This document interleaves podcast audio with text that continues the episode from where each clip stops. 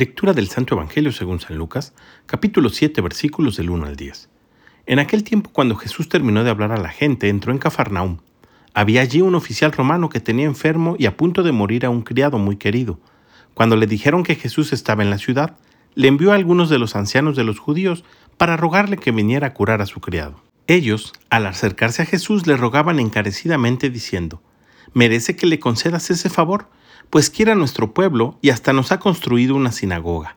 Jesús se puso en marcha con ellos.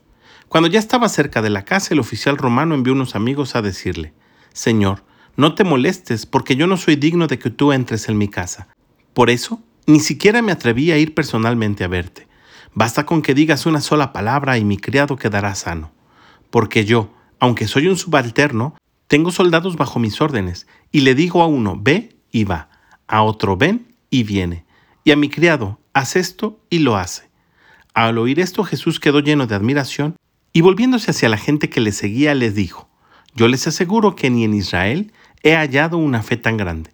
Los enviados regresaron a la casa y encontraron al criado perfectamente sano.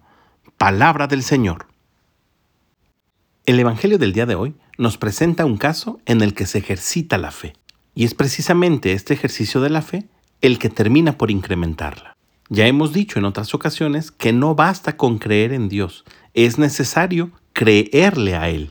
Este soldado, tan necesitado de la acción de Dios, era un hombre que la practicaba constantemente. De ahí que incluso, aunque no practicaba la misma religión que los judíos, participa en la construcción de su sinagoga. Y la humildad y sencillez con la que se presenta delante de Jesús es la misma sencillez y humildad la que lo ha llevado a ganarse el aprecio de los ancianos. Y al final, el mismo Jesús termina por reconocerle y admirarle.